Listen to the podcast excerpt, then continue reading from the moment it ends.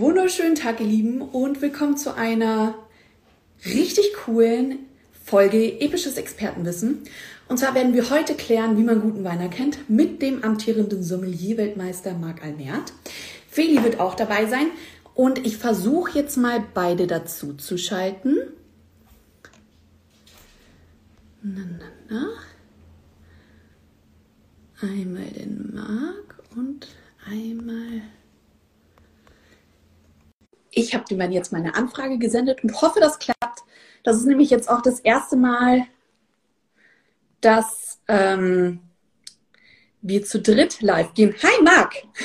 Hi Alex, grüß dich. Danke für die Einladung. Super. Cool, dass du mich schon mal hörst. Ich komme gleich auf dich zurück und muss der Feli doch noch an den anderen Account eine Anfrage schicken. So, habe jetzt der Feli auch noch mal eine Anfrage geschickt. Yes. Ah, so sieht das aus. Es klappt. Ja. Wunderbar. Ja, cool, dass das zu dritt klappt. Super. Genau. Also, Marc, erstmal danke für die Zeit. Du bist ja amtierender Sommelier-Weltmeister und sogar einer der jüngsten. Aber ehe ich mich jetzt verhaspel, erklärst du doch einmal ein bisschen was zu dir und stellst dich vor. Gerne, danke. Äh, mein Name ist Marc, Marc Almert komplett. Ich komme ursprünglich aus Köln, habe dann in verschiedenen Ecken in Deutschland gearbeitet, im Rheingau und in Hamburg relativ lang und lebe seit vier Jahren in Zürich, wo ich im Borolac arbeite. Das ist ein klassisches Grand Hotel in der Innenstadt mit angeschlossener Weinhandlung Borolac war und darf mich darum alles kümmern, was flüssig ist. Sehr cool. Sehr ja, wir werden heute ähm, ja nicht nur ähm, einiges dazu erfahren, wie man guten Wein erkennt, sondern auch live verköstigen. Aber ich übergebe das Wort an Feli. Genau, und zwar starten wir mit unserer ersten Frage, so heißt ja auch der Titel dieses wunderschönen Interviews, und zwar guter Wein. Liegt das jetzt in Ansicht des Betrachters oder in dem Sinne des Verkösters? Ähm, ist ein sehr umstrittenes Thema, deswegen danke für die spannende Frage. Guter Wein, was ist das? Das ist in erster Linie für mich immer der, der einem selbst schmeckt. Ähm, denn das heißt, ja, es liegt in einem eigenen Geschmack, aber natürlich gibt es Qualitätskriterien, die dann ein professioneller Verkoster anlegt. Ähm, das ist auf der einen Seite, ist der Wein sauber gemacht oder hat er Fehler? Wir alle kennen zum Beispiel, wenn er nach Korken riecht, dann ist er eindeutig nicht gut. Ähm, aber ob dann ein Wein, der 3000 Euro kostet, einem persönlich besser schmeckt oder einer, den man kennt von einem netten Winzer für 10 Euro, das ist dann am Ende eigener Geschmack und sicherlich auch ein bisschen was damit zu tun, wie oft man Wein verkostet. Für mich persönlich ist ein Wein immer gut, wenn er spannend ist. Das heißt, wenn ich ihn probiert habe, er noch recht lang am Gaumen bleibt und er wirklich typisch ist für das, was er ist. Also wenn ich einen Riesling von der Mosel trinke, dann soll es auch nach Riesling von der Mosel schmecken und nicht nach Sauvignon Blanc aus Neuseeland. Und daran erkennt man in der Regel einen guten Winzer. Verstehe. Aber das ist ja jetzt doch dann eine, gar nicht so einfach. Vielleicht können wir das einfach mal also deine Herangehensweise so ein bisschen klären, indem wir einfach mal, ich würde sagen, mit unserem Wein, der gar nicht korken kann, weil er hat einen Schraubverschluss, auch definitiv eine Frage, kann das auch ein guter Wein? Das ist ja auch umstritten. Man sagt ja immer, Wein mit Schraubverschluss, nee, der kann jetzt nicht gut sein. Ja, ähm, das ist so ein bisschen länderabhängig. Also in Deutschland oder Österreich sind Schraubverschlüsse schon sehr weit verbreitet. In Übersee, gerade in Australien und Neuseeland sowieso. Äh, in etwas klassischeren Ländern wie Schweiz oder Frankreich, da ist man immer noch eher beim Korken. Ähm, circa fünf Prozent aller Weine mit Korken korken, deswegen jede zwanzigste Flasche. Deswegen sagen viele Winzer, oh. das Risiko möchten sie nicht auf sich nehmen und sagen, äh, ich nehme lieber einen Schraubverschluss oder so einen Glaskorken, hat man vielleicht auch schon mal gesehen. Die können dann zwar auch Fehler haben, tatsächlich auch ein Korkfehler, wenn was ganz schief läuft im Weingut, ähm, aber diese anderen Fehler sind halt viel, viel seltener. Aber ich finde auch, wir sollten das mal am lebenden Beispiel probieren. Deswegen würde ich euch einladen, euch den Wein einzuschenken. Ich habe ihn mir auch schon eingeschenkt. Wunderbar. Also wir haben hier einen Schieferterrassen 2017 Heymann Löwenstein. Spreche ich das richtig aus? Ein deutscher genau, also, Riesling. Genau, von der Mosel, ähm, was ja eines der klassischsten Anbaugebiete ist. Ähm, und Heimann Löwenstein, der Winzer heißt Reinhard. Heimann Löwenstein, so heißt das Weingut. Schieferterrassen, da hört man schon, es sind wirklich so steile Terrassen direkt an der Mosel, die schiefer geprägt sind ein ganz besonderes Terroir, so nennt man immer dieses Zusammenspiel aus Klima und Boden. Ähm, und Riesling 2017 dürfte jetzt schon Spaß machen. Deswegen würde ich sagen, auf euer Wohl. Kosten wir das mal zusammen. Cheers. Cheers. Probiere ich das denn jetzt auch richtig? genau, es ist eigentlich ganz einfach, so wie eure Gesichter aufgebaut sind. Das heißt, man fängt mit den Augen an, schaut sich kurz das Glas an. Ist das ein helles mhm. oder ein dunkles Gelb? schwenkt vielleicht und schaut, dann habe ich eher intensive Tränen. Das wäre zum Beispiel bei einem Wein mit hohem Alkohol oder hoher Süße der Fall. Hast du ähm, gerade intensive Tränen gesagt? Genau, also Kirchenfenster, Schlieren, wie auch immer man das nennen möchte, das, was dann so am Glasrand runtertropft, das kennen wir alle von der Balsamico-Flasche. Ah. Ähm, und dann geht man zum nächsten Teil, zur Nase. Da hilft es, wenn man so kurz schwenkt, dass der Wein ein bisschen Luft kriegt, dann kann er sich schneller mhm. entfalten. Und wenn man dann dran riecht, schaut man immer, ah, welche Früchte sind das? Ich habe hier zum Beispiel viel wirklich reife gelbe Zitrone und viel reifen grünen Apfel. Und dann aber auch, was habe ich da sonst noch so? Habe ich zum Beispiel Pfeffer oder Kräuter? Der hat für mich jetzt wirklich, so doof es klingt, eine typische Schiefermineralität. Das ist immer dieses, was so ein bisschen sticht in der Nase. Mhm, ähm, mhm. und auch so ein bisschen Petrol ist typisch für äh, Riesling. Wenn man mal am mhm. Flugzeug langläuft und das Kerosin riecht, das ist ein Ton, den Riesling-Liebhaber lieben, andere nicht so. Ich finde das toll. Und das führt mich dann zum Mund, zum dritten Teil. Wie schmeckt der am Gaumen? Und da ist das ist ein ganz klassischer Riesling, weil die Frage ist immer, schmecke ich das, was ich gerochen habe? Und das finde ich schon. Ich finde, wir haben dieselbe Aromatik. Dann schaut man sich so kurz die Struktur an. Da hat man beim Riesling in der Regel eine sehr hohe Säure und eher einen milden Alkohol, äh, was ganz angenehm ist. Und dann ist die Frage, ist es ein guter Wein? Das ist für mich vor allen Dingen die Länge. Wie lang schmecke ich den noch, nachdem ich einen Schluck Wein runtergeschluckt habe? Und das finde ich ist bei dem wirklich enorm lang. Und das spricht dafür, dass es ein sehr komplexer Wein aus einer tollen mhm. Winzerhandschrift ist. Wie mhm. schmeckt er euch denn? Also mir schmeckt er sehr gut und ich bin ja der klassische Fall von entweder Wein schmeckt mir oder schmeckt mir nicht, weil ich ja schon eher ein Weinlaie bin. Und ähm, da habe ich auch gleich mal eine Frage, weil ich als Laie kenne es ja so beim Weinverkosten, dass ja teilweise Weinverkoster den Wein in den Mund nehmen und so einziehen. Ich kann es nicht nachmachen. Und ähm, warum macht man das? Ja, das kennst du, wenn du eine Erkältung hast, dann könnt ihr mhm. beide noch so lecker kochen, aber du hast wahrscheinlich wenig geschmeckt. Ähm, mhm. das liegt daran, dass unsere Nase und unser Gaumen verbunden sind. Man spricht von dem mhm. retronasalen Effekt. Das heißt, hinten im Hals findet ein Austausch von Luft statt. Und das kann man eben bekräftigen, wenn man selber durch den Mund Luft dazu nimmt. Dann schmeckt man einfach etwas mehr. Unser Geschmackssinn braucht mhm. diese Belüftung. Ah, okay, interessant. Also mir schmeckt der Wein auch sehr gut. Ich finde nur, witzigerweise, ich war total überrascht von dem, weil ich muss ganz ehrlich sagen, ich bin ein bisschen vor vorweg, voreingenommen von deutschen Weinen, weil die für mich immer sehr sauer sind. Aber ich finde tatsächlich, mhm. die, der hat so eine ganz gute mineralische Note für mich. Also ich so als Laie könnte es jetzt so erklären. Ähm, ja, ich, ich, ich würde ich würd den mittags trinken. Das jetzt. genau, 15 Uhr finde ich ist eine gute Zeit, um Wein zu probieren. Mhm. Ähm, Gerade Riesling, weil er in der Regel nicht ganz so viel Alkohol hat. Ähm, ich finde auch, der ist sehr mineralisch, so wie du sagst, weil er hinten raus salzig ist. Das ist immer das, mhm. wo ich persönlich Mineralität feststelle, auch wenn mir die Wissenschaftler erklären, das stimmt nicht. Ähm, aber wenn du weniger Säure magst, gibt es einfach andere Rebsorten, die man da probieren kann. Also eine Rebsorte, die ganz wenig Säure hat, ist zum Beispiel Viognier. Gibt es im nördlichen mhm. Rhontal oder auch in Australien viel. Ähm, und auch andere Rebsorten haben in der Regel weniger Säure als Riesling. Riesling ist da eben das, wo sich die Geister scheiden. Weil manche lieben diesen Säurekick. Ich spreche immer vom Ritt auf der Rasierklinge. Andere hassen das und sagen, nee, das ist mir zu sauer. Genauso wie Champagner. Ich mag lieber was, was ein bisschen milder ist. Ja, Champagner können wir auch, ich glaube, da kann ich für uns beide sprechen, nicht so, nicht so ab. Vielleicht haben wir uns übertrunken, wer weiß es. Aber nee, das bezweifle ich. Hat uns noch nie geschmeckt. Hat noch nie geschmeckt, ja aber weil es auch so trendmäßig aufgezogen wurde. Ich habe auch gleich eine Frage und zwar, weil ich habe jetzt das Empfinden und ich bin ja eher so, ich habe nicht wirklich eine Ahnung vom Wein, dass er auch leicht fruchtig schmeckt. Mhm. Absolut. Ähm, also gerade Moselriesling oder generell Riesling hat immer eine enorm starke Zitrusnote, wie man das mhm. schick nennt. Also sprich irgendwas aus der Zitronenfamilie. Für mich ist das wirklich eine klassische gelbe Zitrone, wenn sie so richtig reif ist. Ähm, mhm. wenn man eine Amalfi-Zitrone gegessen hat, so in die Richtung kann ich mir das gut vorstellen. Mhm. Ähm, aber sonst hat, haben viele Riesling, der für mich auch so einen knackigen grünen Apfel, wenn du so einen Granny Smith Apfel hast. Ähm, und das ist da wirklich das, was einem so aus dem Glas anspringt. Okay. Und dann komme ich gleich zur nächsten Frage, und zwar zum Thema Temperatur. Ähm, bei welcher Temperatur sollte man Weißweine trinken? Bei welcher Temperatur Rotweine? Und gibt es da auch irgendwelche Ausnahmen? Ja, ähm, Ganz generell kann man sagen, die meisten trinken Weißwein zu warm oder zu kalt und Rotwein zu warm. Ähm, man, wir kennen das alle vom Whisky. Wenn ich etwas ganz, ganz kalt habe mit ganz viel Eis, dann schmecke ich gar nichts. Wenn es aber ganz warm ist, dann schmeckt der Whisky nur nach Alkohol.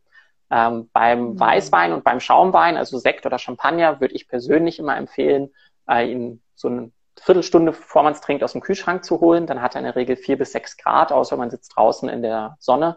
Und dann entwärmt er sich eh relativ schnell im Glas. Gerade wenn ich ein Glas habe, was eine relativ dünne Wand hat, dann habe ich ähm, wirklich sehr schnell eine Erwärmung im Glas und dann kann er sich schneller entfalten.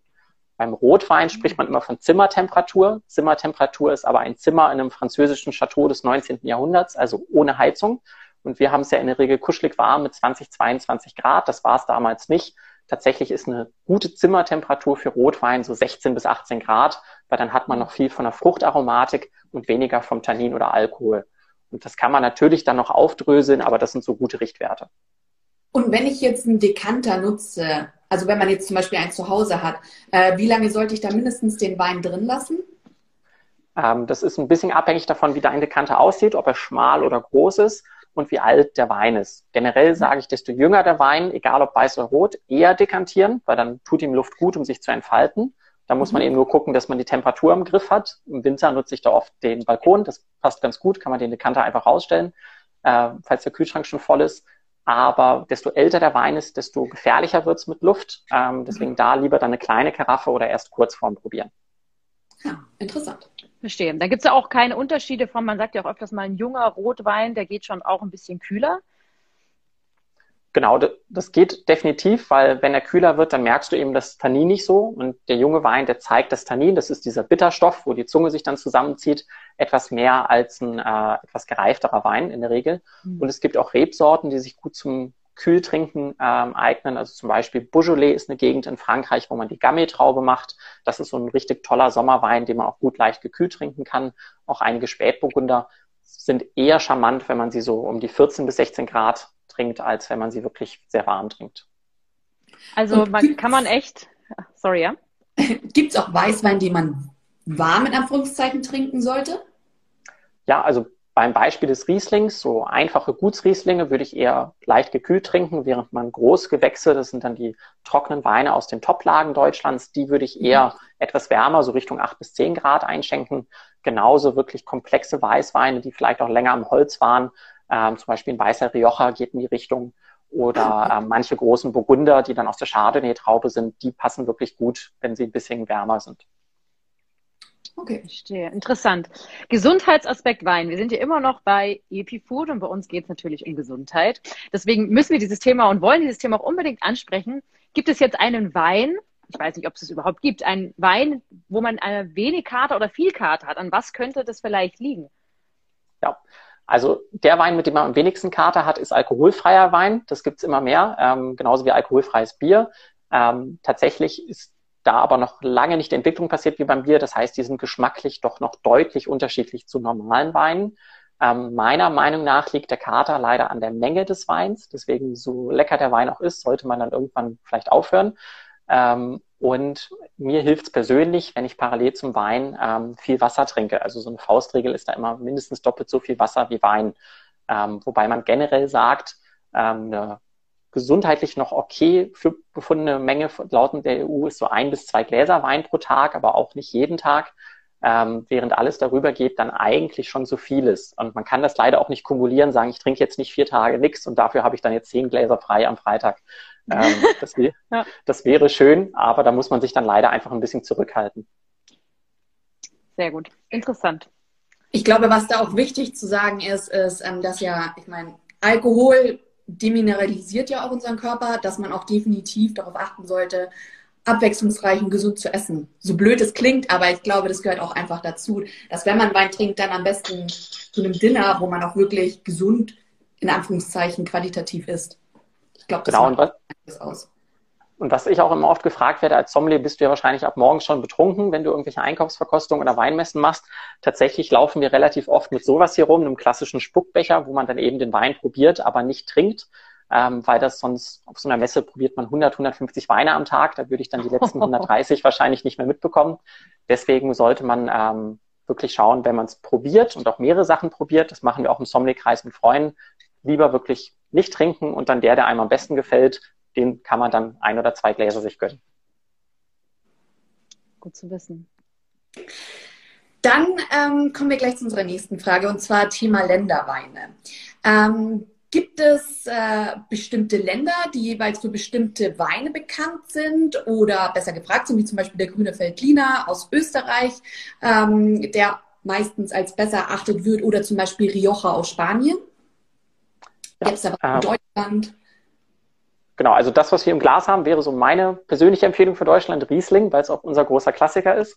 Ähm, generell kann man sagen, es gibt viele Länder, die eine große Tradition mit bestimmten Weinstilen haben. Das ist in Österreich Veltliner, das ist bei uns Riesling, äh, das ist in Frankreich sind das Regionen wie Bordeaux mit ihren Cabernet und Merlot oder Burgund mit Pinot und Chardonnay. Und generell in den meisten klassischen Regionen gibt es eine lange Historie, guten Wein zu machen und da findet man wirklich gute Weine. Aber das Spannende in der Weinwelt ist eigentlich, dass man immer wieder was Neues entdecken kann.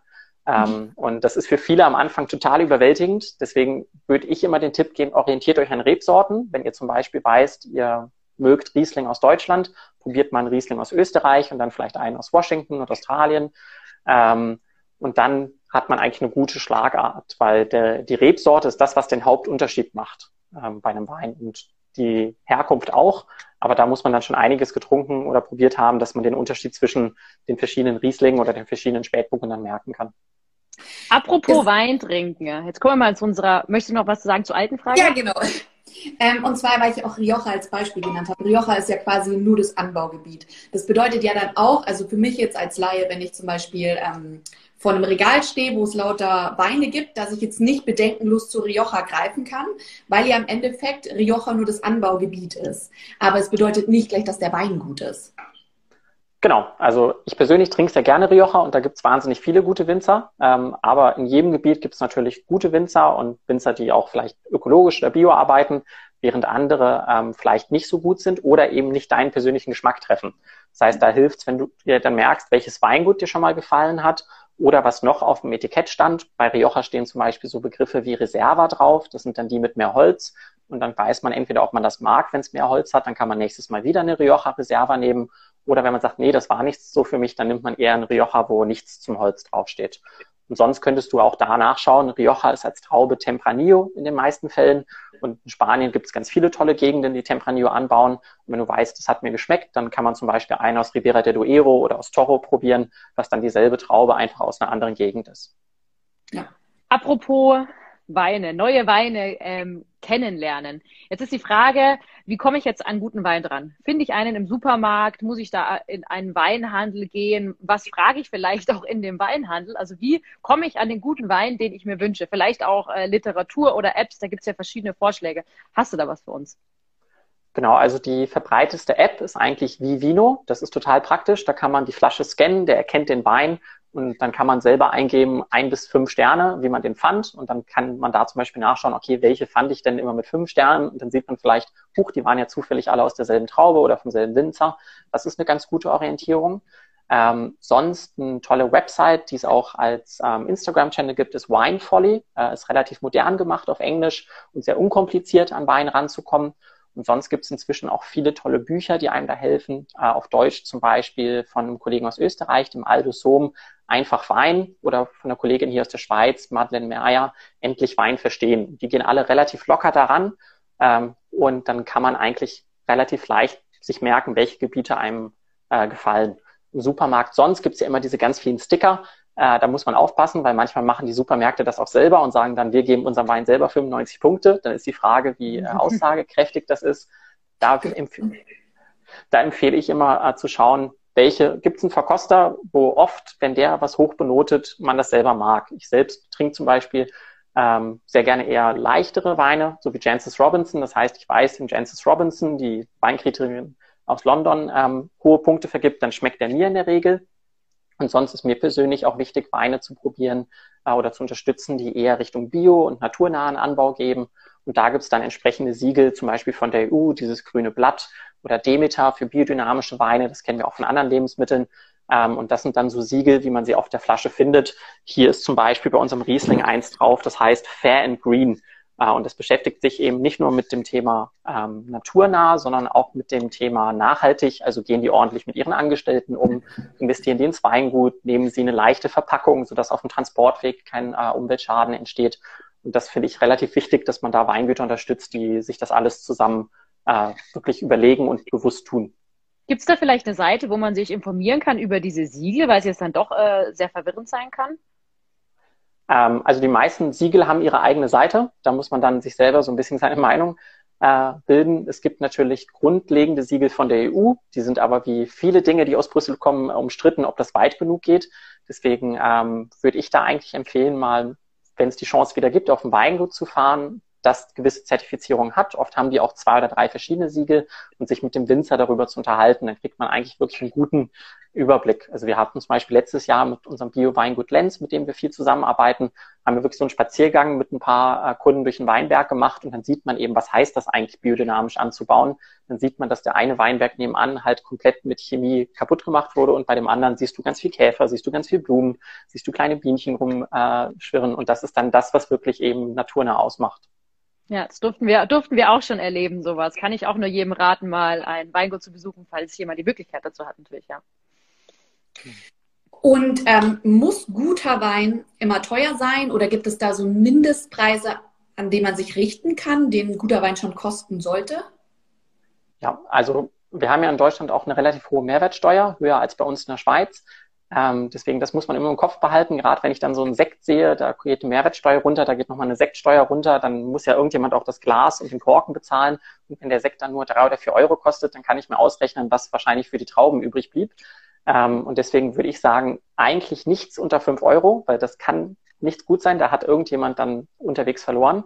Ähm, so als guten Richtwert würde ich sagen, um die zehn Euro fängt es wirklich mit Qualitätswein an Wobei man da auch überlegen muss, wo kaufe ich das und was kaufe ich? Wenn ich zum Beispiel auf einem deutschen Weingut in Deutschland einen Wein kaufe, der sieben oder acht Euro kostet, dann geht der Rest nach der Mehrwertsteuer wirklich direkt ans Weingut. Während wenn ich einen Wein von sieben, acht Euro in einem Supermarkt kaufe, der aus dem anderen Ende von der Welt kommt, dann muss irgendjemand die Reederei bezahlen, das Weingut bezahlen, den Zoll bezahlen und den Supermarkt bezahlen. Dann ist der Wein wahrscheinlich nicht mehr ganz so hoch vom Einstandspreis. Deswegen ist so ein knapper Zehner eigentlich ein guter Richtwert für eine ordentliche Flasche Wein. Also beim Wein gilt auch regional. Regionales Top gilt auch beim Wein. Ja. Ähm, ja, es ist tatsächlich so, Weine aus Übersee sind ähm, eigentlich weniger schädlich, wenn sie in Deutschland sind für die Umwelt, als wenn wir einen Wein aus Südeuropa mit dem LKW hochkarren, ähm, weil dann eben die äh, Big Scale auf einem Schiff hast du sehr, sehr viele Flaschen Wein, im LKW nicht ganz so viele. Mhm. Ähm, da spielt dann aber auch eine große Rolle und da sind immer mehr Winzer wirklich Gott sei Dank dazu übergegangen, leichte Flaschen zu nehmen. Es gibt manchmal in manchen Ländern noch so ganz schwere Glasflaschen. Die machen natürlich dann auch ein bigger Footprint beim Transport. Äh, und habe ich noch zehn Umverpackungen um den Wein oder habe ich eigentlich nur einen Pappkarton, den ich aufmache und dann den Wein vor mir habe? Das sind auch so Aspekte, die da eine Rolle spielen. Nicht nur immer die nahe Distanz. Ähm, aber klar, das Beste ist eigentlich, wenn man selber aufs Weingut fährt, ist auch so das schönste Gesamterlebnis. Jetzt komme ich gleich nochmal zu meiner Frage vorher. Wir haben ja über Gesundheit gesprochen, über den Gesundheitsaspekt. Jetzt ähm, kommen wir zu diesem, du hast, gestern haben wir schon ein bisschen telefoniert und du hast uns dieses Wine in Moderation, das hast du so schön gesagt. Also ab wann wird es jetzt schädlich?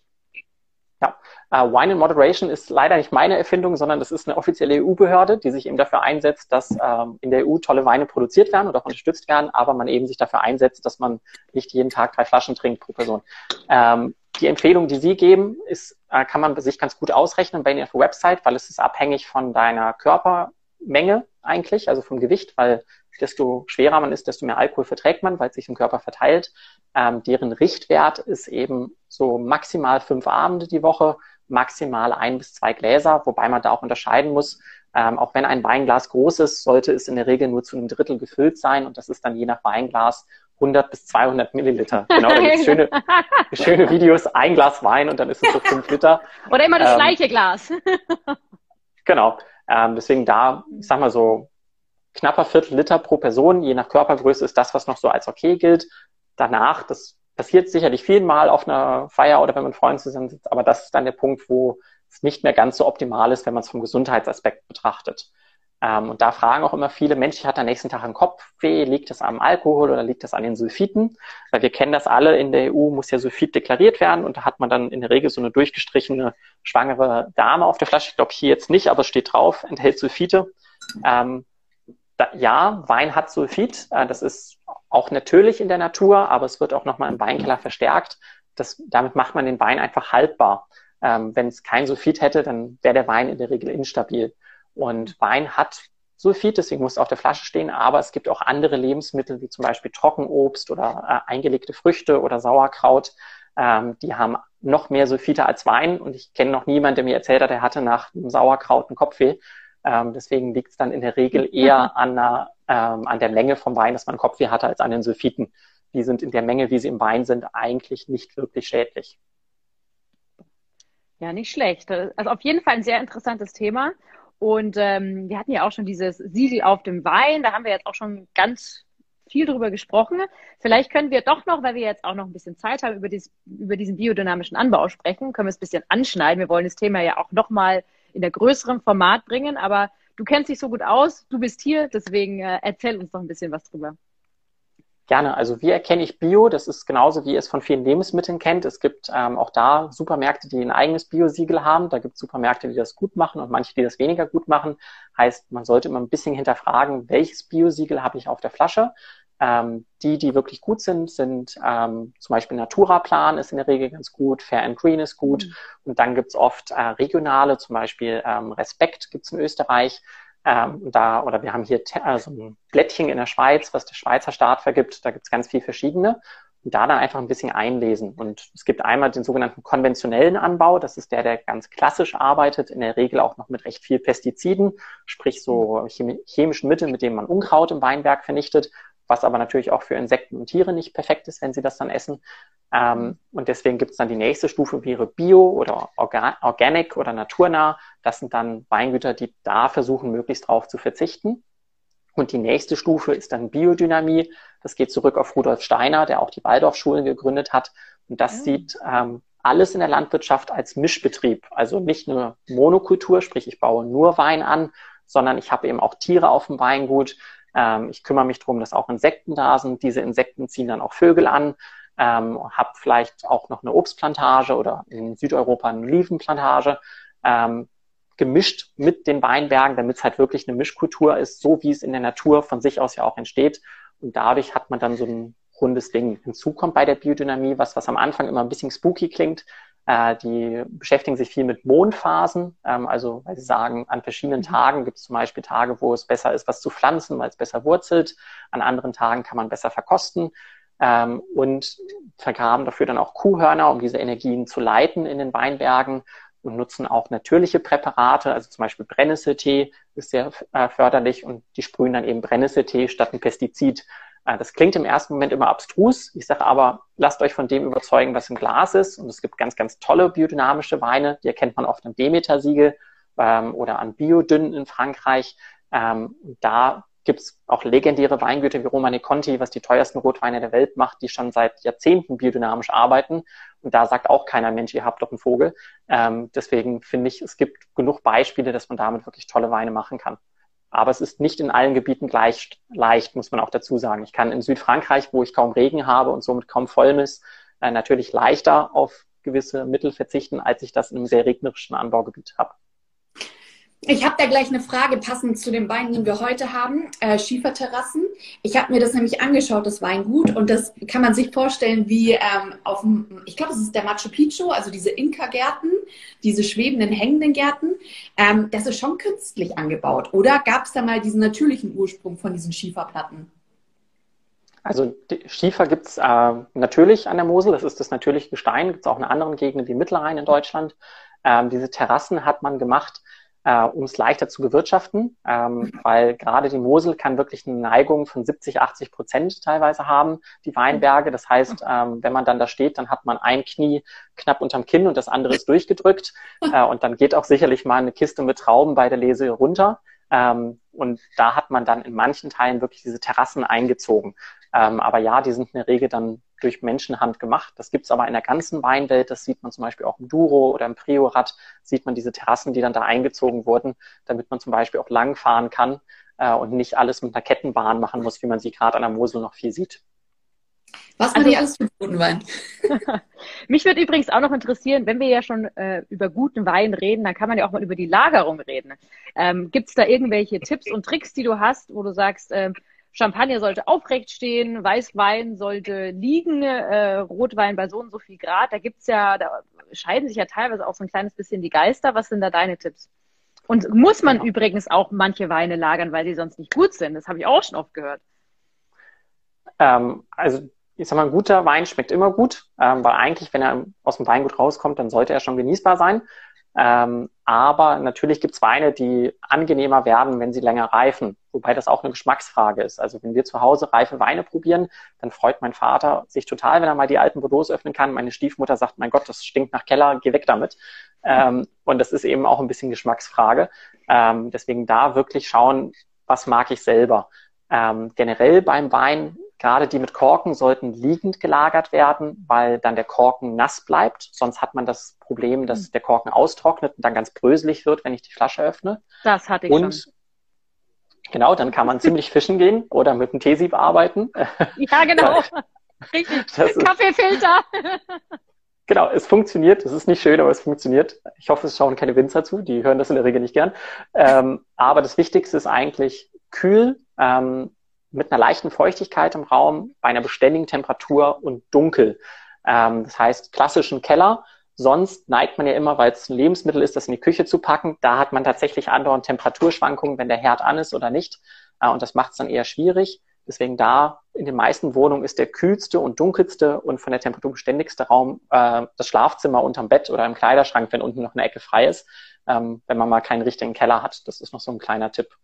Wichtig ist auch, wenn man Wein geöffnet hat, dass man und nicht direkt austrinkt, ähm, dass man ihn dann im Kühlschrank lagert, weil da ist er eben auch kühl und dunkel, selbst wenn es ein Rotwein ist. Wie lange kann man den denn dann trinken, so ungefähr? Also man hat ja so, ich, ich habe das ab und zu auch, dass wir einen, einen Weißwein öffnen, dann trinken wir am nächsten Tag und am, naja, am dritten Tag quasi sind wir uns dann gar nicht mehr so sicher, ob der dann irgendwie noch so schmeckt, wie er eigentlich sollte. Genau.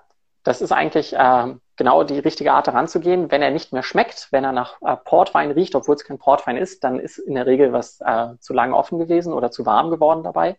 Ähm, die meisten Weine so als Faustregel zwei bis drei Tage. Man kann das verlängern, wenn man sich diese Vakuumpumpen holt. Ähm, das nutzen wir im Restaurant zum Beispiel, wo wir ja viele Weine offen haben im Pavillon. Aber äh, ansonsten zwei, drei Tage ist eine gute Faustregel. Ähm, es gibt inzwischen aber auch Geräte, wo man den Wein gar nicht öffnen muss. Die heißen dann zum Beispiel Korava, wo man mit so einer Nadel durch den Weinkorken durchgeht und einfach sich ein bisschen was abzapft. Ähm, das ist Die auch sind super, aber sehr teuer, ne? Genau, also das kostet dann so viel wie eine sehr gute Kiste Wein. Es lohnt sich dann nur, wenn man das wirklich oft braucht.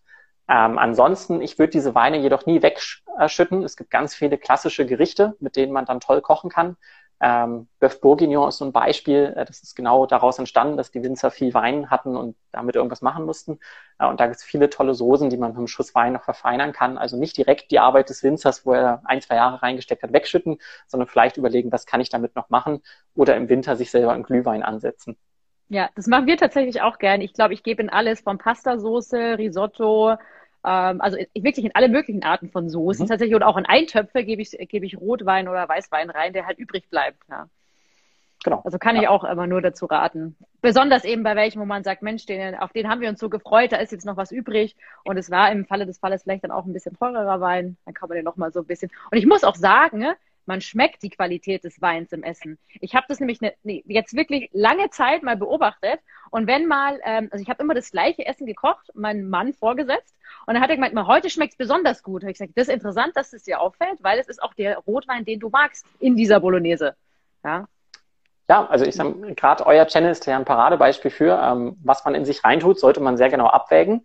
Ähm, das heißt, wenn ich irgendeinen sehr einfachen Wein oder im schlimmsten Falle einen fehlerhaften Wein nehme und den ins Essen tue, dann wird das Essen natürlich dadurch schlechter werden, während wenn ich einen guten äh, Wein habe, das muss jetzt nicht einer für 100 Euro sein, aber einen ordentlichen Gutswein von einem ordentlichen Winzer, dann ist das wahrscheinlich auch später im Essen schmeckbar. Äh, genauso wie wenn ich ein gutes Stück Fleisch oder ein nicht so gutes Stück Fleisch nehme. Apropos Temperatur, hier kam gerade eine Frage. Äh, ich hoffe, ich lese es richtig vor. Wie stark beeinflusst der Klimawandel die Dianic, ich glaube, damit ist Dynamic der Weinreben. Der gemeint. biodynamische Amber, oder? Die, also wie der das beeinflusst wahrscheinlich, oder? Das, was du vorhin gesagt hast. Genau, also Biodynamie per se hat gar nicht so, ähm, ich sag mal, mit Klimawandel zu tun, weil das gibt's ja schon lange und es gab schon in vielen äh, Ländern. Generell, was macht der Klimawandel mit dem Wein? Es gibt auf einmal Wein in Gegenden, wo man gar nicht damit gerechnet hat. Es gibt zum Beispiel tolle Sekte aus England, die es war vor 30 Jahren noch undenkbar, aber da ist es jetzt etwas wärmer. Äh, es gibt inzwischen selbst auf Sylt Weinberge oder mein Vater lebt in Brandenburg, da gibt es auch Weinberge. Da wäre früher Wein gar nicht reif geworden. Durch die steigenden Klimawandel ähm, wird es aber etwas äh, reifer. Aber es hat natürlich auch eine Schattenseite, denn in, gerade in südlichen Gebieten ähm, haben die Weine einfach viel schneller, viel mehr Zucker in der Traube, wodurch ich dann später einen höheren Alkohol im Wein habe. Und das ist dann irgendwann nicht mehr schön. Und da gibt es verschiedene Möglichkeiten. In ganz warmen Ländern wie Chile oder Argentinien geht man dann in die Höhe. Also die bauen dann wirklich oben auf den an, teilweise sogar auf über 2000 Meter Wein an, weil es da kälter wow. ist. Ähm, man kann auch die Laubarbeit nennt man das, also wie viele Blätter lasse ich dran, um die Trauben zu schützen, damit sie keinen Sonnenbrand kriegen, so doof es klingt. Auch eine Traube kann Sonnenbrand kriegen. Ähm, bearbeitet man dann zum Beispiel. Man kann etwas früher lesen, bevor die Traube zu reif wurde, wobei man das dann vielleicht auch im Geschmack merkt. Ähm, und viele ändern ihre Rebsorten. Ähm, also wir in Deutschland sind da noch von verschont. Aber selbst in der Pfalz gibt es ja inzwischen auch guten Syrah, guten Cabernet Sauvignon. Das wäre früher undenkbar gewesen, weil das nur in reifen oder wärmen Gegenden ähm, äh, reif geworden wäre. Und auch in Bordeaux nehmen sie zum Beispiel den Anteil von Merlot immer Stück für Stück zurück, weil sonst wird Merlot ähm, oft teilweise mit jetzt 16 Prozent gelesen und das ist dann nicht mehr klassisch für Bordeaux. Sehr interessant. Ähm, ich habe jetzt noch eine Anwendungsfrage. Und zwar, ja. ich habe jetzt hier, ich musste, das ist das Glas ist auch ziemlich klein.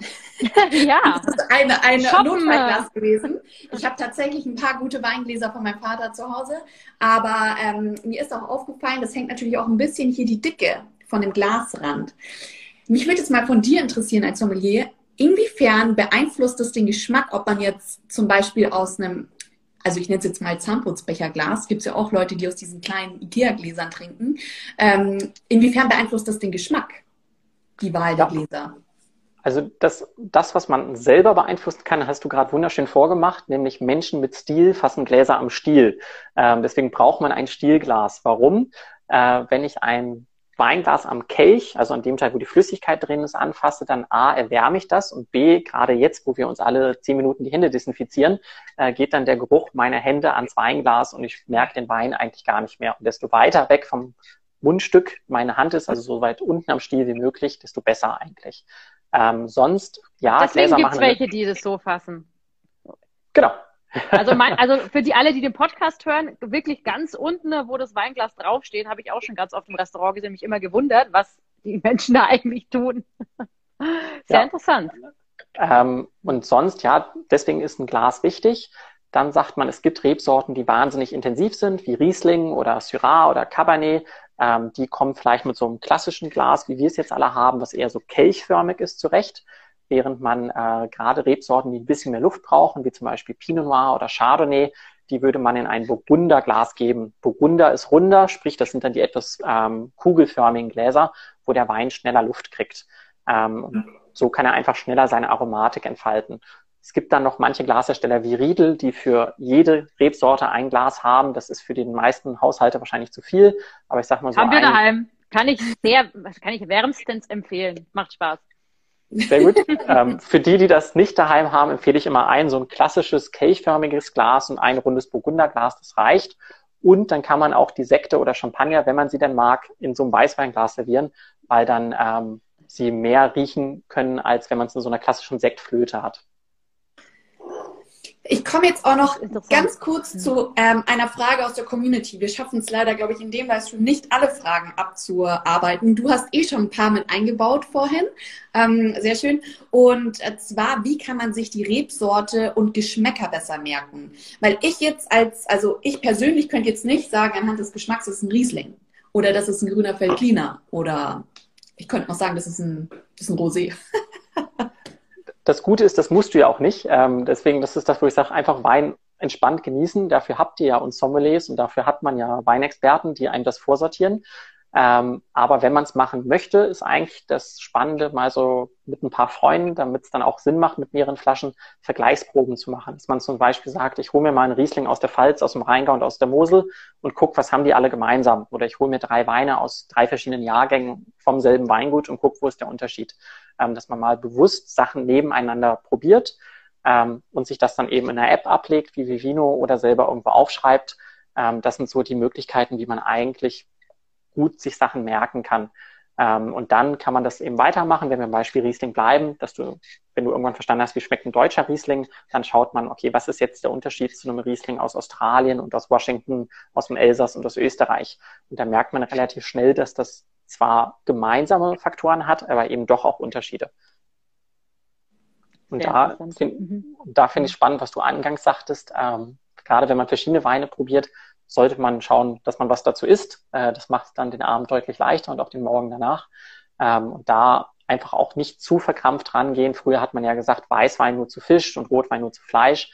Eigentlich ist viel wichtiger, ähm, was ist die Hauptkomponente? Ja, aber wie zubereite ich das? Also grill ich den Fisch zum Beispiel oder puschiere ich ihn? Das macht einen riesen Unterschied, ähm, weil dann beim Grillen brauche ich wahrscheinlich einen kräftigeren Wein, der ein bisschen mehr Holz bekommen hat.